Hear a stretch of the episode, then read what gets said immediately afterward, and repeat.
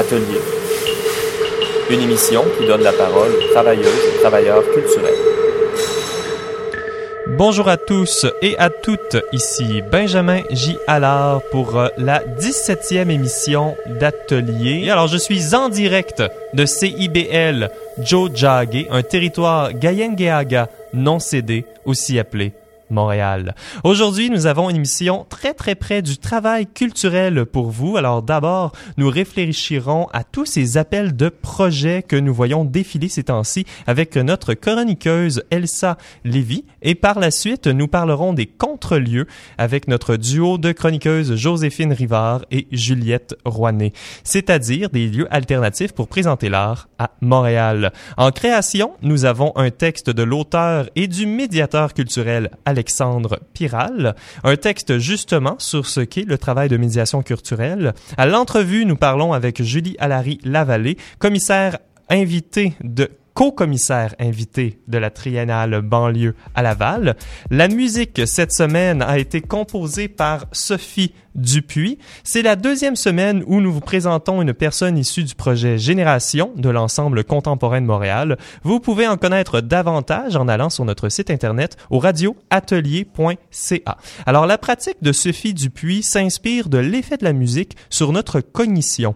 Elle est fascinée par exemple par des phénomènes comme l'état de transe que les moines tibétains provoquent à l'aide de leur tambour. Elle utilise notamment des notes tenues à moins d'un demi-ton d'intervalle, ce qui produit l'effet d'un battement dont la vitesse change selon la direction et la proximité des instruments. Vous pouvez d'ailleurs euh, bien reconnaître cet effet dans la pièce qu'on va entendre à l'instant. C'est une composition de 2016 pour deux clarinettes qui comporte aussi également un aspect théâtral et c'est intitulé, intitulé Poveglia.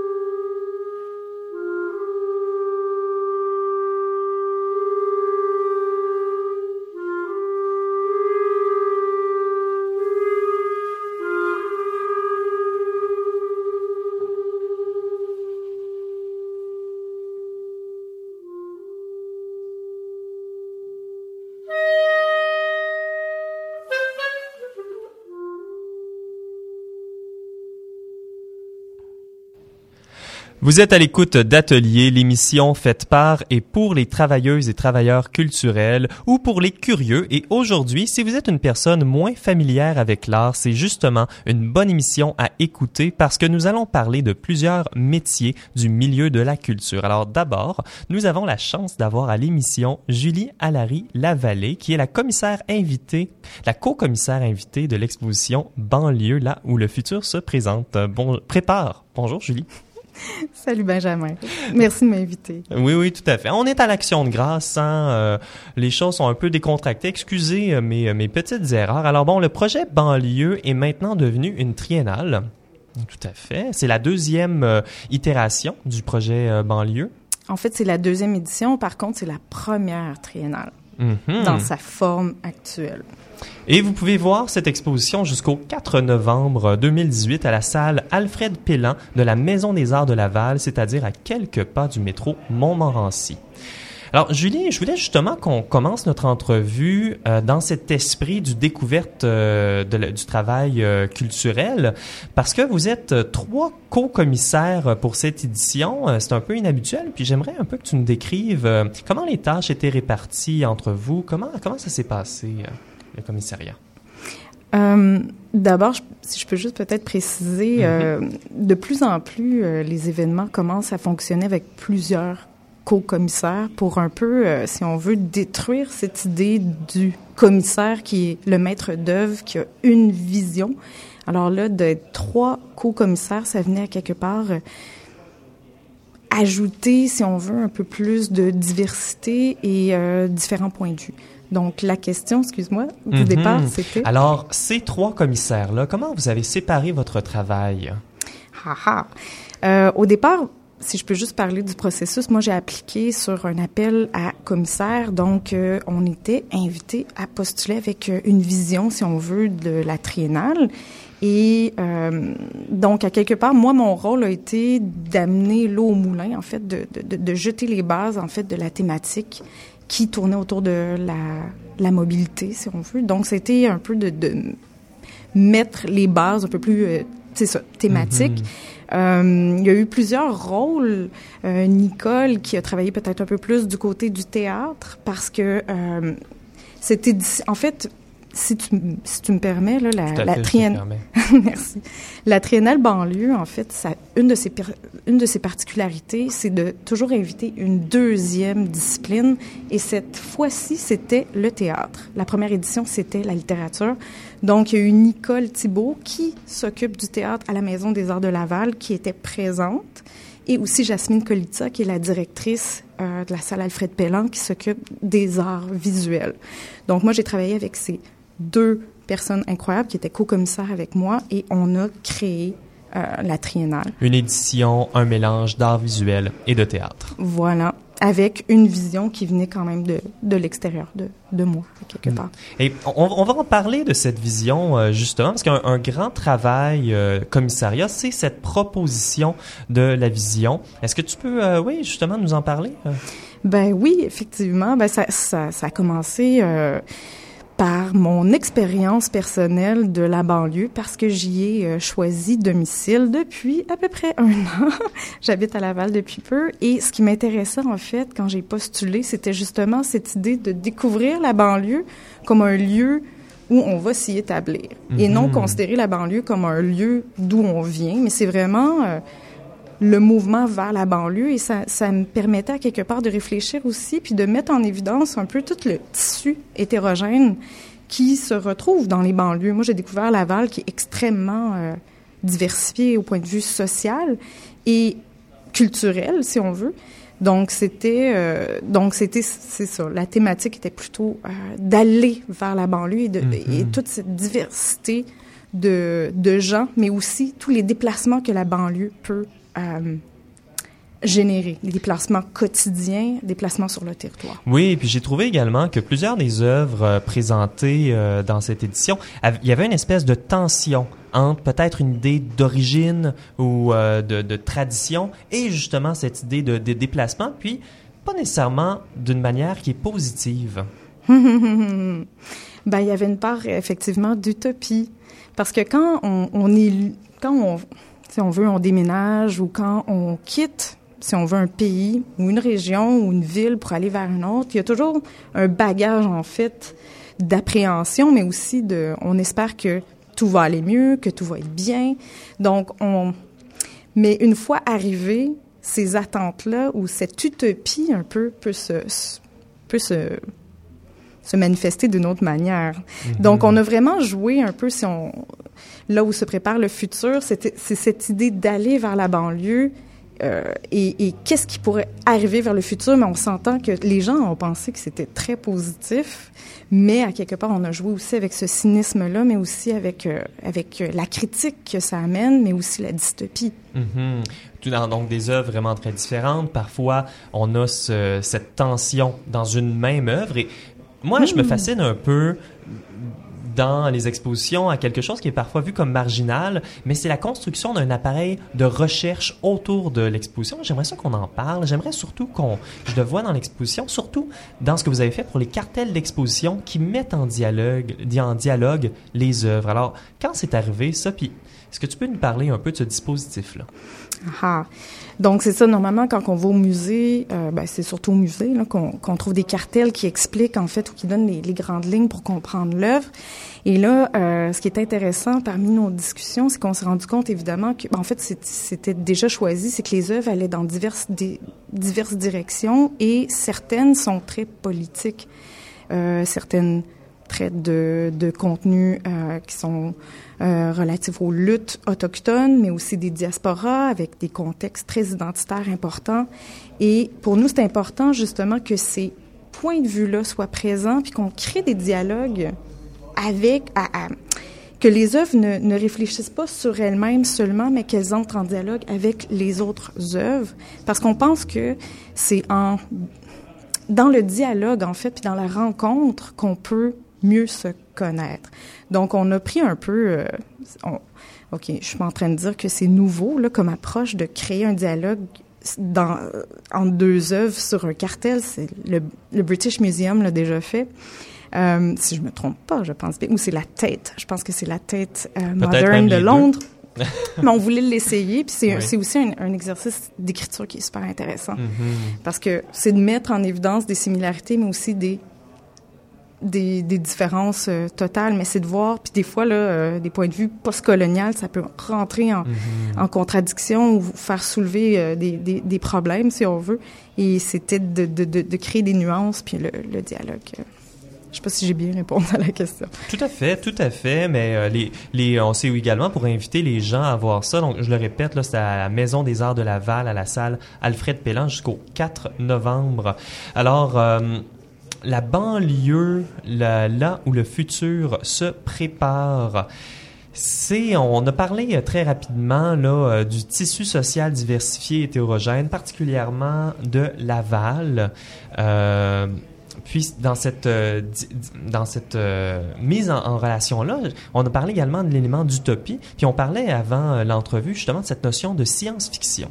Donc mhm. peut-être de quitter la, la tradition ou l'origine vers un monde justement éclaté où où la science a une rôle importante où le bon, c'est lancé science-fiction. Il y a deux, euh, il y a deux œuvres en fait ou deux artistes de l'exposition qui euh, revendiquent, si on veut, le, le langage créatif de la science-fiction. C'est Sonia Su qui vient euh, du BC, euh, de la Colombie-Britannique, mais aussi euh, Rajni Pereira qui est établie à Toronto. Pour Rajni Pereira, par exemple, pour elle, la science-fiction, ça devient en fait un... Ben, en fait, elle, est liée, si on veut, à la tradition de l'afrofuturisme, mais elle n'est pas africaine elle-même. Elle vient du Sri Lanka.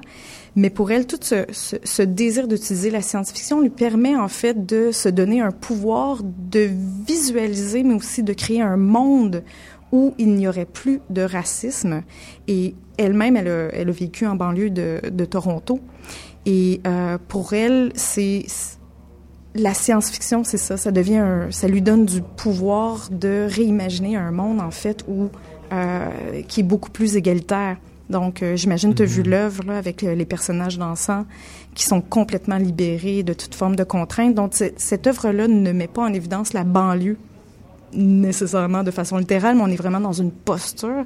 Et il y a Sonny Assu qui, pour lui, utilise la science-fiction euh, et, et, il va utiliser aussi des symboles autochtones remixés, si on veut, à la science-fiction pour euh, revoir l'histoire autochtone euh, remettre, si on veut même, l'histoire autochtone, au, pas au goût du jour, mais le... L'imposer comme un sujet nécessaire euh, de parler présentement. Présentement et même pour euh, les années à venir, si on veut. Exactement. Euh, tu es également une, chercheuse indépendante. tu t'intéresses particulièrement aux artistes de l'Inde dans un contexte diasporique. Et ça, je m'intéressais. je, voulais savoir si ça l'avait influencé ton approche par rapport à cette exposition-là? Donc, en, terminant rapidement, est-ce que tu peux nous en dire quelques mots? Ben, en fait, c'est sûr que mes études doctorales m'amènent à, bien comprendre quels sont les enjeux aujourd'hui de l'histoire de l'art non occidental. Donc, effectivement, si je peux résumer vite, vite, c'était important pour moi que banlieue ne soit pas une banlieue blanche, ce soit une banlieue diversifiée et le reflet, si on veut, de... Euh, en fait, c'est la banlieue nord-américaine. Donc, d'avoir des artistes de différents horizons où, justement, les points de vue peuvent mhm. s'entrechoquer. Et là où il y a une possibilité de, de rencontre puis de dialogue. Donc, il reste deux événements à venir. Euh, à ce projet euh, banlieue. Tout d'abord, et on n'en a pas parlé euh, durant l'entrevue, c'est un projet de théâtre participatif dirigé par Juliana Léveillé-Trudel qui mettra en scène des citoyens de Laval. Alors, vous pouvez aller voir ça à la Maison des Arts le dimanche 14 octobre 2018 à 14h. Ça s'appelle Enfabulation. Et il y a également un finissage avec de l'exposition avec la famille Plouf le dimanche 4 novembre 2018, également à 14h. Est-ce que veux nous en glisser un mot sur ces euh, moments-là, ces deux prochains moments que, où on peut avoir un contact avec l'expo? Ben, en fabulation, ça va être le moment, en fait, de faire la rencontre avec les participants d'un atelier d'écriture euh, où les participants étaient amenés, en fait, c'est des gens très ordinaires comme vous et moi qui ont été invités à écrire un texte sur la banlieue et leur expérience, en fait, du territoire, de la mobilité, en lien avec, euh, justement, il y, en a qui sont des immigrants euh, relativement récents et c'est d'expliquer dans leurs mots euh, leur expérience et de le raconter devant le public. Donc, ce ne sont pas des auteurs, mais ils vont apprendre leur texte par cœur. Euh, donc, c'est une façon de rencontrer vous voyez, tu sais, tantôt, je parlais de mhm. diaspora de, de, de, nouveaux arrivants. Donc, c'était une façon, en fait, de diversifier les artistes, si on veut aussi, de la programmation. Et euh, la... La famille Plouf. La famille Plouf. Euh, c'est une œuvre, en fait, qui est assez complexe et qui se décline par plusieurs moments et plusieurs temps. Ça va être le finissage. Et c'est une œuvre qui parle de l'évolution de Chomédé, la barre à Plouf, qui est devenue Laval. Donc, c'est c'est comme une accumulation de temps à travers l'histoire et euh, j'aimerais avoir plus de temps pour en parler. Fantastique. Ben, merci beaucoup, euh, Julie, d'avoir euh, pris le temps aujourd'hui euh, de faire cette entrevue. Ben, merci, c'est un plaisir. J'aimerais avoir un autre dix minutes pour en parler davantage. Alors, je rappelle, c'était au sujet de la triennale banlieue, là où le futur se prépare à la Maison des Arts de Laval. Nous allons maintenant en musique, toujours avec la compositrice Sophie Dupuis nous avons le grand plaisir d'avoir un extrait d'atelier avec euh, ces musiciens. Alors, vous pourrez entendre la manière avec laquelle elle travaille avec les musiciens lors de nouvelles compositions euh, avec l'ensemble contemporain de Montréal. C'est une petite fenêtre sur son cheminement créatif pour la pièce qui, sera, qui sera intitulée Elles ont peint le crépuscule de noir et blanc.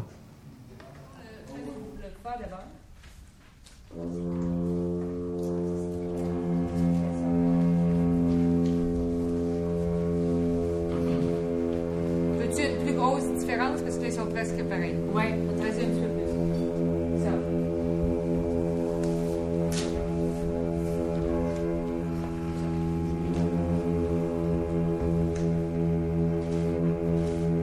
Est-ce qu'on peut essayer euh, l'autre OK, la suivante, l'octave euh, suivante.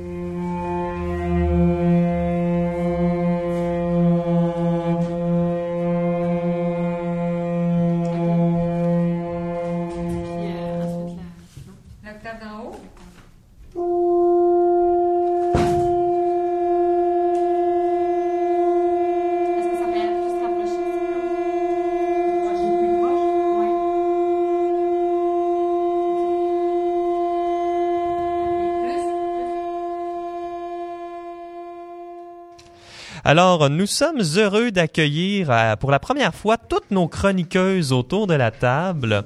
Elsa Lévy, Joséphine Rivard et Juliette Rouanet. Bonjour tout le monde. Salut Benjamin. Salut. Alors, on est encore en train euh, de s'installer. Euh, c'est un atelier ici. Hein? Exactement. C'est juste en bas comme ça ici pour installer les micros, les, les, les écouteurs. Alors, on va commencer avec Elsa Lévy pour sa première chronique à Atelier. Elsa, c'est l'automne. Il y, a des il y a des appels à projets qui pleuvent un peu partout euh, et tu as décidé que tu euh, que allais nous parler de tout ça. Les artistes font la rentrée euh, dans le bal annuel des dossiers et tu nous parles de ces projets de centre d'artistes autogérés de Montréal. Tout à fait. Je me suis intéressée à quelque chose euh, que ces appels euh, de dossiers mentionnent souvent. C'est ce que ça veut dire être un artiste professionnel. Il faut déjà savoir. Ah, ok. On est parti. Problème de micro. Il faut déjà savoir que contrairement au juge d'instruction qui doit faire des études pour se dire juge, il n'est pas obligatoire de faire des études pour être artiste. En fait, tout le monde peut se dire artiste, par contre, tout le monde ne peut pas s'autoproclamer artiste professionnel. Euh, parce que pour être artiste professionnel, il faut que la pratique artistique ait été validée et reconnue par ses pairs. Et quand je dis pairs, c'est pas une référence cachée au patriarcat, mais bien d'autres personnes issues du même milieu artistique. Donc, comme Lancelot qui est adoubé par le roi Arthur et qui gagne sa place à la table ronde, le jeune artiste doit faire ses preuves pour être reconnu par des artistes hiérarchiquement plus élevés et s'asseoir à la table des grands. Pour se faire adouber, il faut se créer un réseau, connaître le milieu dans lequel on s'inscrit. Pour Marthe Carrier, directrice de la galerie B312, un artiste professionnel, c'est quelqu'un qui consacre une grande partie de son temps à sa recherche, mais pas seulement. Selon elle, la pratique est essentielle, mais l'intérêt porté à la collectivité est aussi primordial. Un artiste professionnel, ça serait alors quelqu'un dont l'énergie se déploie dans ses engagements au sein du milieu autant que dans le cadre de sa pratique artistique personnelle. Mais avant d'accéder au statut d'artiste professionnel, il faut passer par celui d'artiste de la relève ou émergent. D'après le calque, les artistes émergents ou de la relève, c'est des artistes diplômés d'une maîtrise ou ayant une exposition solo à leur actif.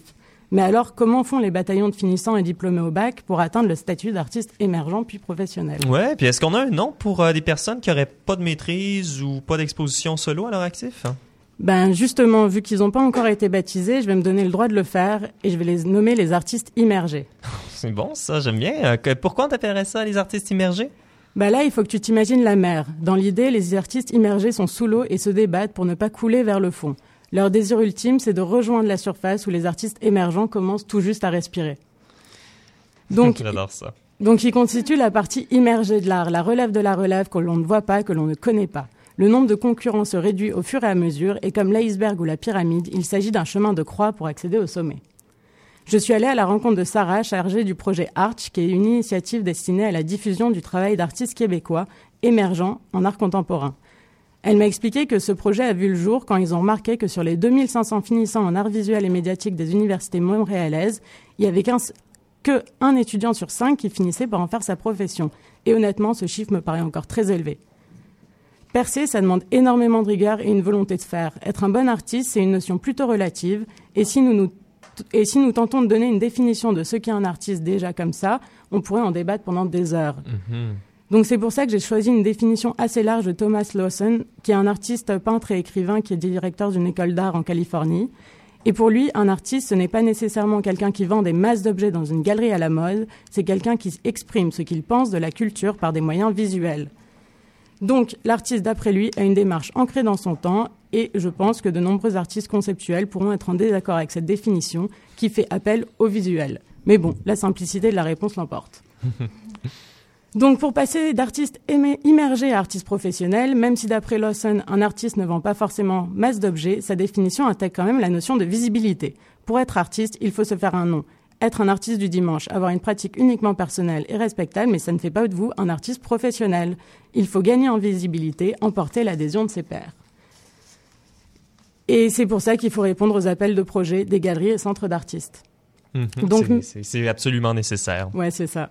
Et donc, même si on a tendance à croire que les institutions préféraient quelqu'un qui n'a plus besoin de faire ses preuves parce qu'il bénéficie déjà d'un rayonnement et que même elles sont en recherche de visibilité, il reste qu'apparemment, quand elles reçoivent un projet convaincant d'un artiste immergé, elles aiment parfois se laisser convaincre et lui donner sa chance.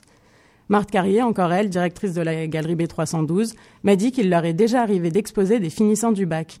Évidemment, ce choix dépendait de l'avancement de leur réflexion par rapport à leur pratique. Mais ce qu'il faut retenir, c'est que c'est possible. Et ils aiment donner leur chance aux novices quand ils pensent pouvoir lancer une carrière. Et après, ils pourront toujours se targuer d'avoir été les premiers à découvrir un talent et de leur avoir permis d'immerger ou d'émerger. Donc, Sinon, il existe aussi de nombreuses galeries et centres d'artistes autogérés dont le mandat est juste destiné aux artistes émergents et à la relève.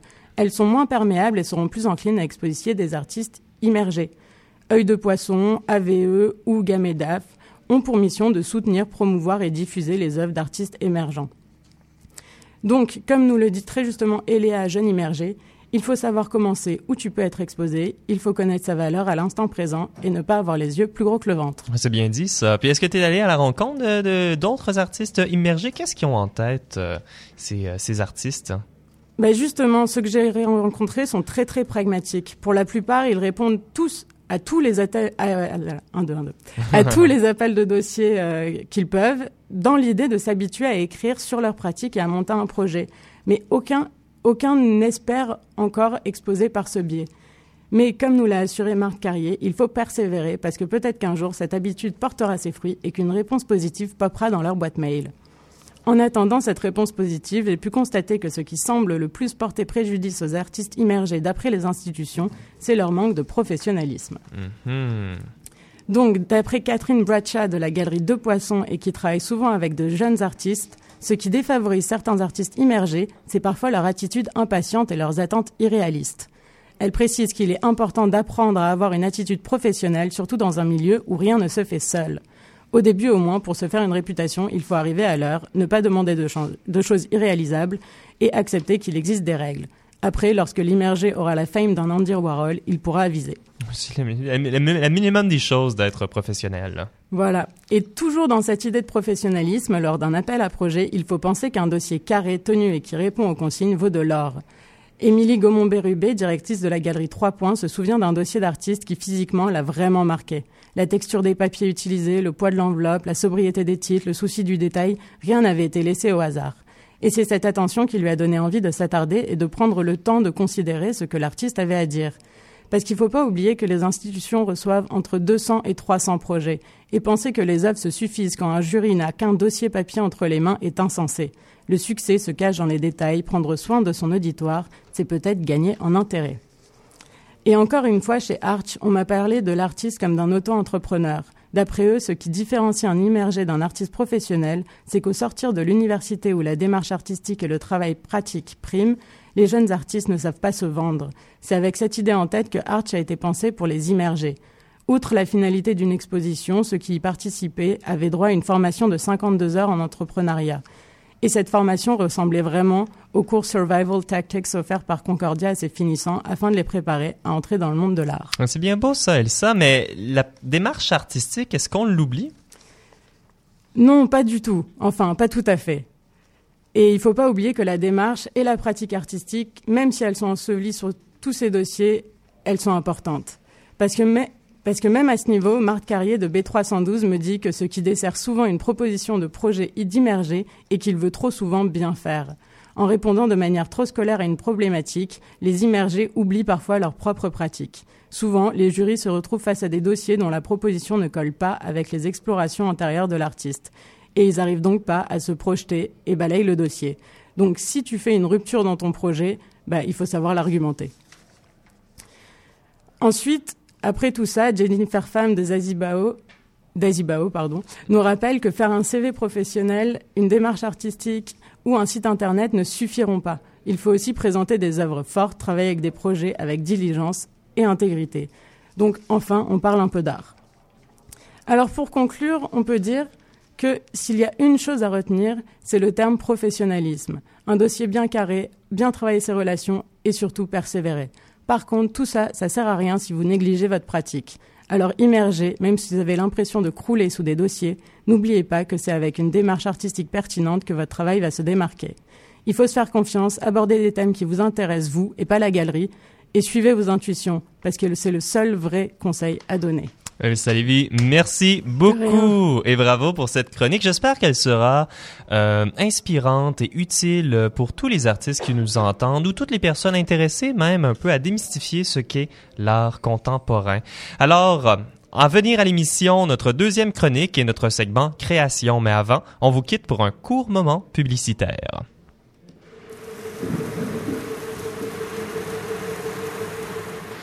CIBL 101.5 indépendante.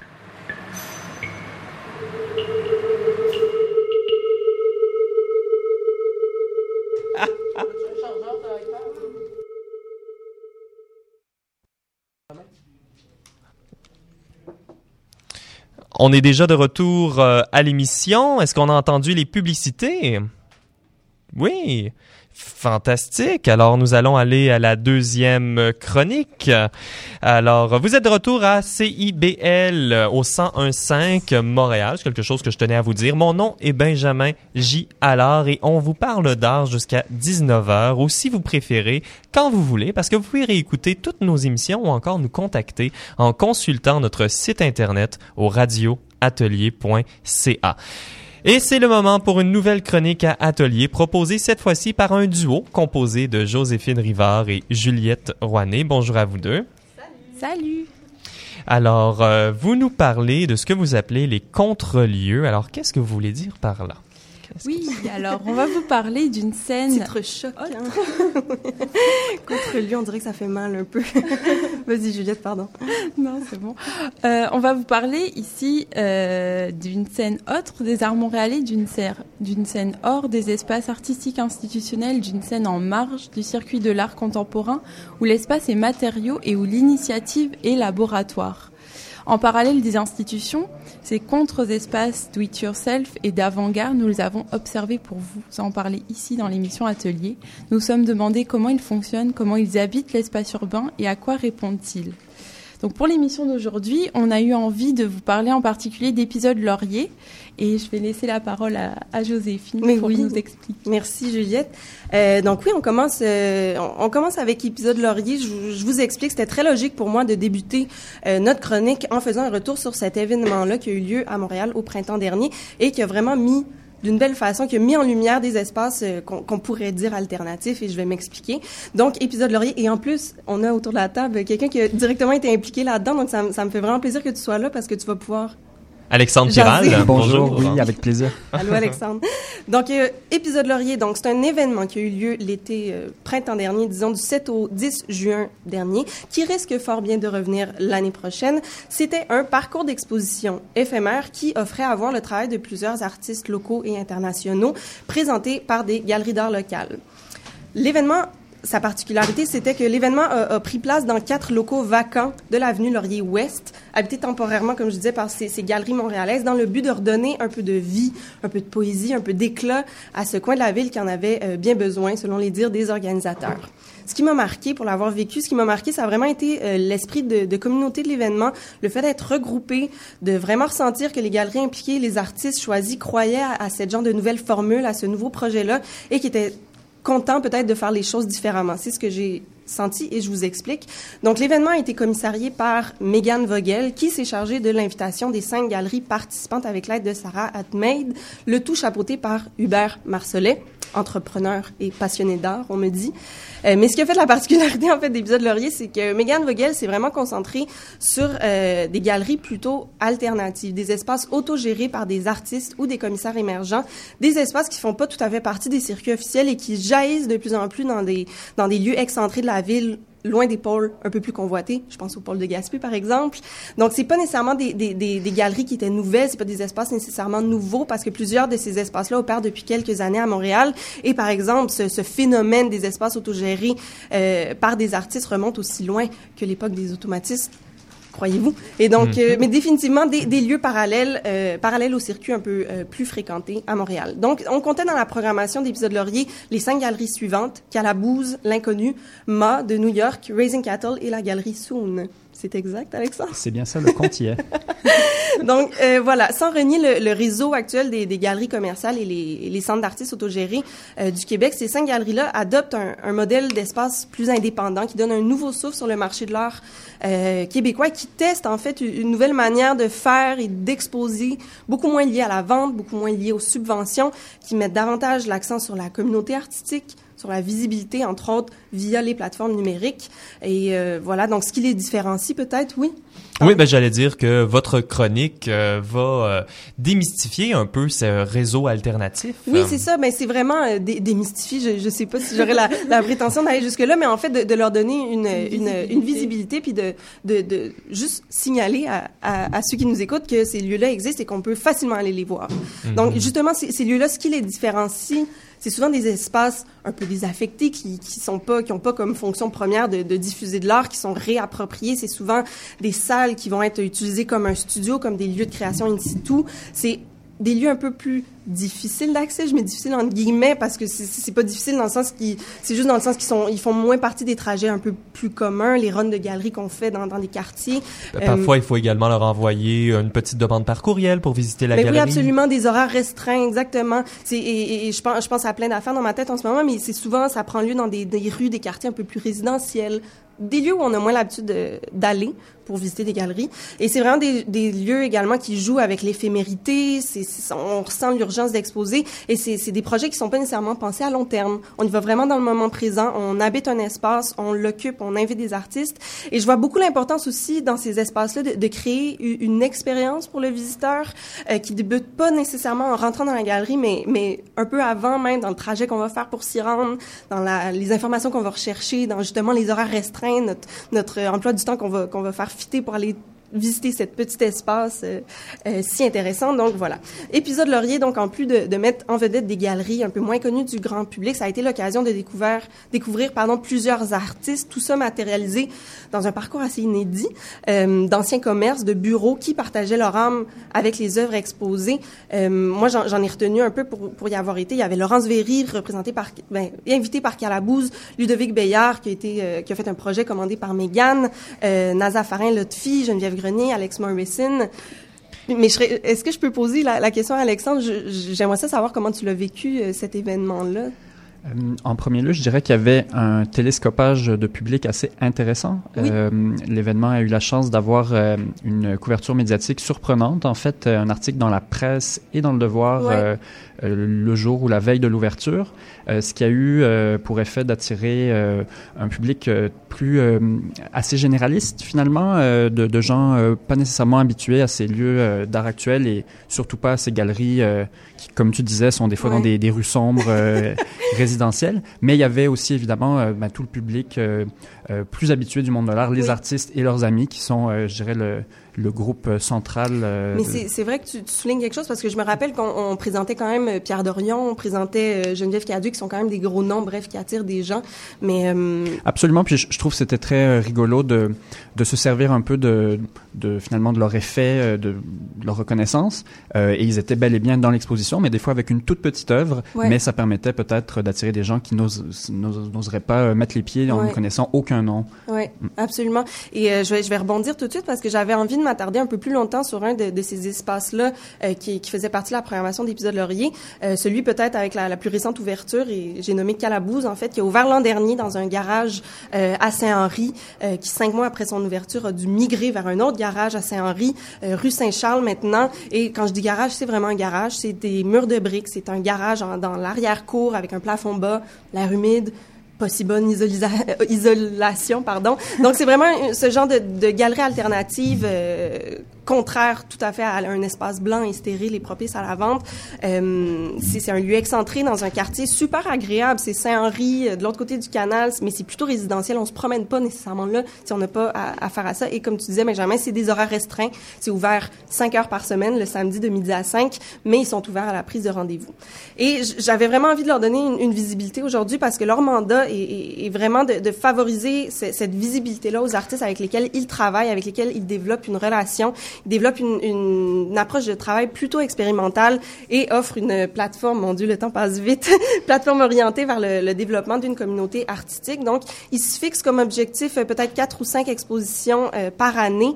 Euh, ils, ils, ont surtout commencé avec des, des, étudiants de Concordia, mais ils déploient de plus en plus euh, leurs horizons en invitant des artistes nord-américains et possiblement européens à l'avenir. Et se termine tout juste une magnifique exposition de Marissa Kriangwiwat Holmes qui se nommait Keep Your Eyes on Your Prices et qui était vraiment euh, très très charmante, très très intéressante. Et euh, on prévoit une autre exposition pour décembre prochain, mais je peux pas en dire plus. Et donc oh. voilà, je vais tout de suite re rebondir à Juliette parce que là je sens que je prends tout le temps. non, mais les, des, les espaces comme Calabouze et épisode de Laurier, ça nous a fait réfléchir à plusieurs enjeux. Et euh, quand on a fait des recherches, on a on a observé une catégorie une catégorisation de ces initiatives collectives. Les auteurs parlaient d'une génération de galeries do-it-yourself ou de projets do-it-yourself Euh, à partir de là, on a remarqué que ces espaces qui travaillent en marge du milieu sont finalement rattrapés par une désignation pas si nouvelle que ça, qui par exemple peut faire écho au mouvement dadaïste qui travaillait l'espace un petit peu comme lieu de création. Et on s'est beaucoup interrogé d'ailleurs sur l'idée de nouveauté dans les apparitions euh, de ces espaces à Montréal. Euh, sont-ils vraiment des contre-lieux d'exposition? C'est-à-dire qu'est-ce qui différencie ces espaces gérés par des artistes, de centres d'artistes professionnels au Canada, qui sont également confrontés à des questions sur leur fonction, leur financement et leur avenir ce qu'on souligne, c'est, on n'a plus trop le temps, je vais me dépêcher. Ce qu'on souligne, c'est ces initiatives euh, comme Calabouse, Vidange, l'inconnu, euh, qui réfléchissent à la notion d'espace, d'espace comme lieu de présentation et de création et questionnent l'espace de communication qu'est la ville. Donc euh, l'idée de prendre l'espace urbain comme laboratoire et de faire vivre l'art dans la ville, dans son quartier, dans le résidentiel, nous confronte un petit peu à, à plusieurs questionnements intéressants. Ben oui, c'était fantastique ça, Joséphine, Juliette et Alexandre. Euh, merci euh, d'avoir participé. Ben, on aura au moins la chance de vous réinviter à Atelier parce que cette chronique des contre-lieux va se poursuivre. Merci beaucoup.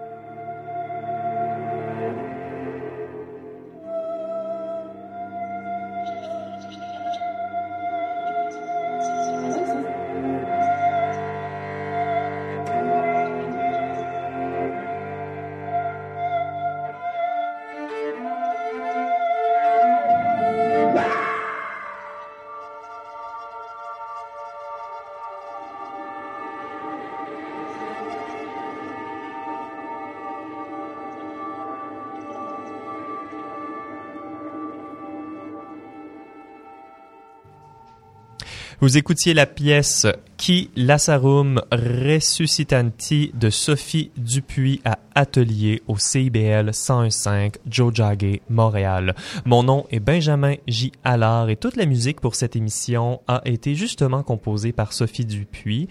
Dans cette dernière pièce, elle s'est basée sur un chant grégorien et expérimenté avec la notion de rêve éveillé. D'ailleurs, paraît-il, que c'est justement une pièce qui peut faire perdre la notion du temps. De notre côté, nous savons très bien quel moment il est, et c'est l'heure de la création de la semaine. Nous avons en studio Alexandre Piral, écrivain et médiateur culturel.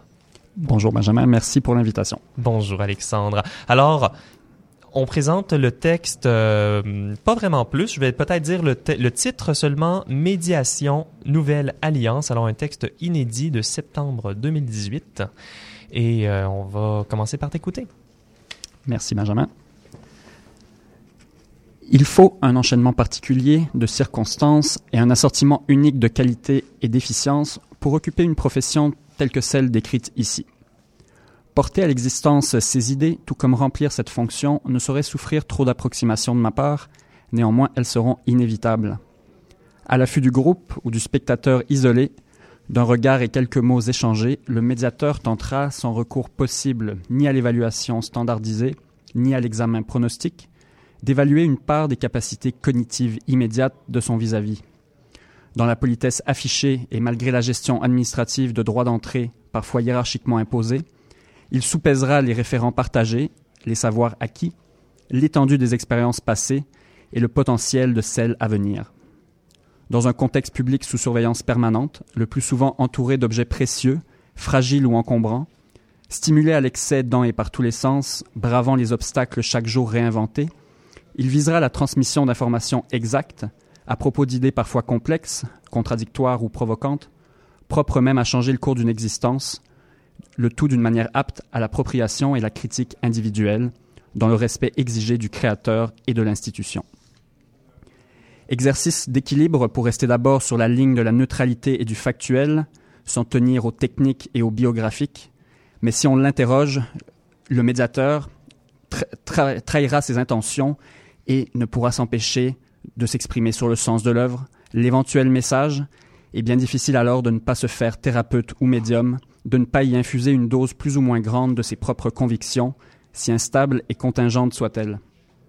Le mode de discours sera reconsidéré chaque fois, il faudra avancer des hypothèses, questionner son auditeur puis se laisser illuminer par ses réponses, proposer, diffuser, porter au nu ou offrir en pâture, décrire sans travestir, admettre l'émotion et accueillir la parole, travailler à l'incorporation des savoirs et la transmission des connaissances sans jamais perdre de vue qu'il s'agit toujours d'un processus à deux voies, le médiateur évoluant irrémédiablement au gré des alliances, au fil des rencontres subies ou volontaires. En musée, en galerie ou sur un lieu d'histoire, en entreprise ou dans la rue, et par tous les moyens disponibles, l'acte médiatique voudra participer à la compréhension, activer les réalisations et déployer des transformations, expliquer les valeurs indécentes et indicibles, reconnaître la part d'influence de la condition sociale dans le rejet ou la fascination pour les montants extrêmes, les formes jamais vues. Il faudra savoir défendre la performance en tant que discipline, se mettre en porte-à-faux du rayonnement médiatique des expositions ou du succès mesuré en chiffres d'entrée, soutenir sans se compromettre une programmation et un discours de direction.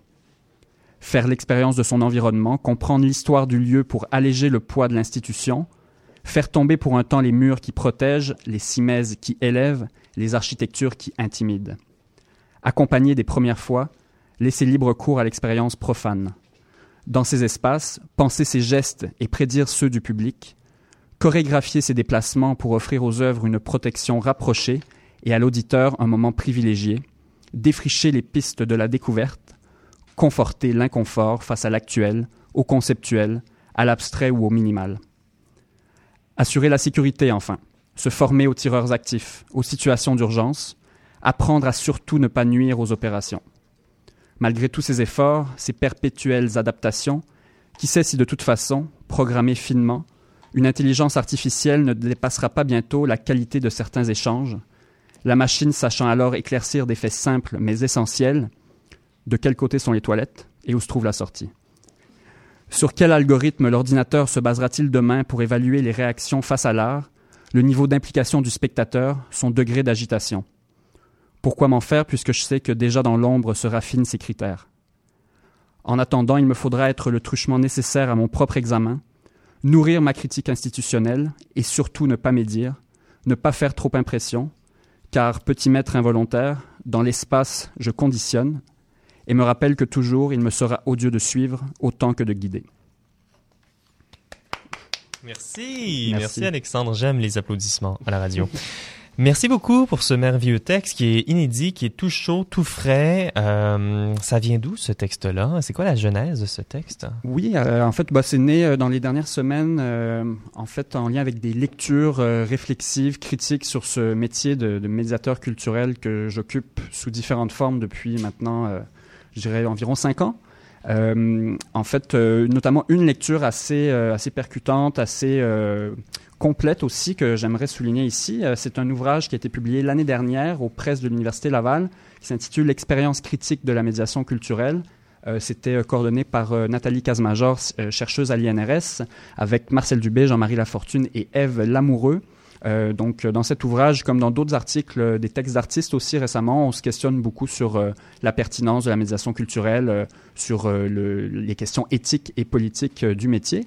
et donc, je souhaitais simplement en donner une vision.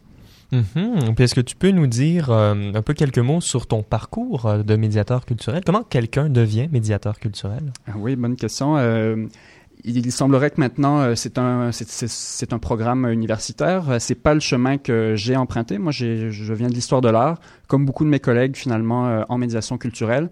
il y a aussi beaucoup d'artistes, d'auteurs, des gens du milieu de l'éducation, de l'art thérapie également. Donc, je dirais quand même plusieurs disciplines qui permettent de de venir à la médiation culturelle.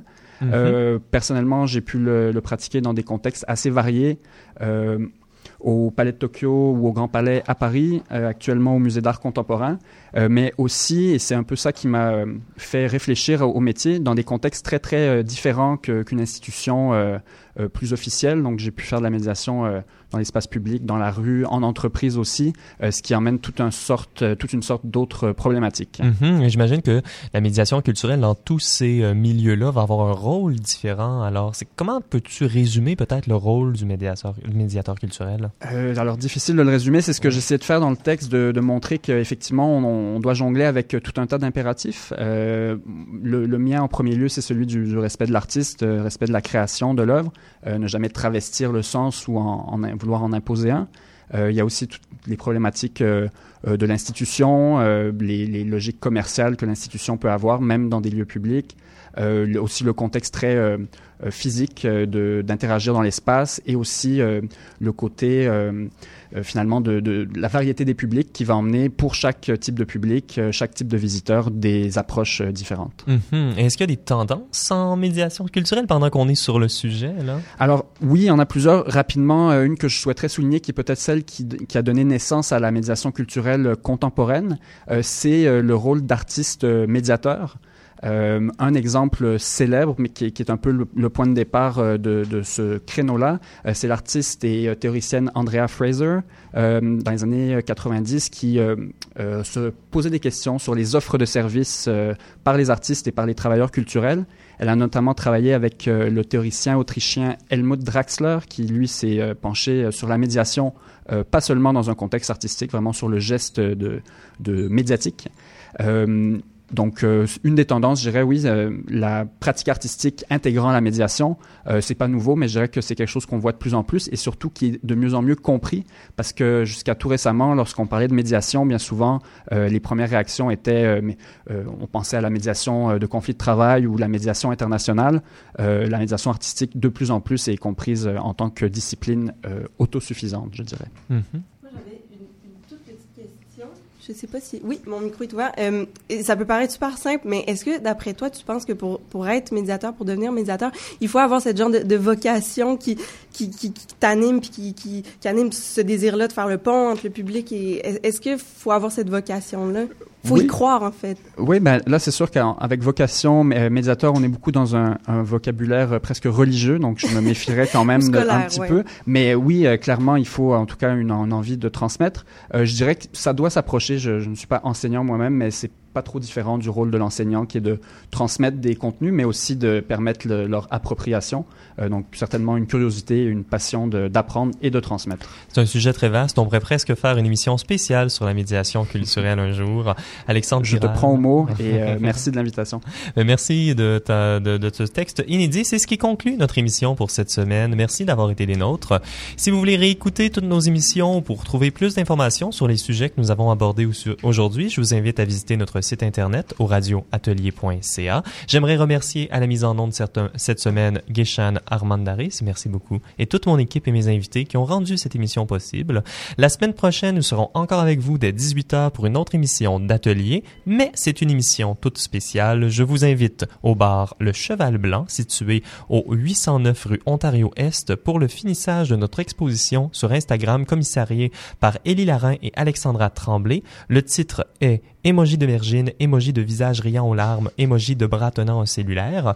Vous pouvez d'ailleurs voir la, la voir encore sur nos réseaux sociaux, particulièrement Instagram, et d'autres œuvres seront dévoilées tout au long de la semaine. Alors, ça commence à 8 heures, à 6 heures, au Cheval Blanc. Alors, dès 18h45 environ, vous pourrez nous entendre en entrevue live avec les commissaires, et tout de suite après, nous viendrons vous rejoindre, vous rencontrer, rencontrer certaines des artistes, et on vous réserve aussi des surprises. Alors, on a hâte de vous voir. On termine aujourd'hui en musique avec la dernière pièce de Sophie Dupuis intitulée Black Winter. C'est une composition pour double quintette à vent et harpe qui utilise une fois de plus des sons rapprochés et des battements, cette fois-ci pour chacune des paires d'instruments. Bonne écoute.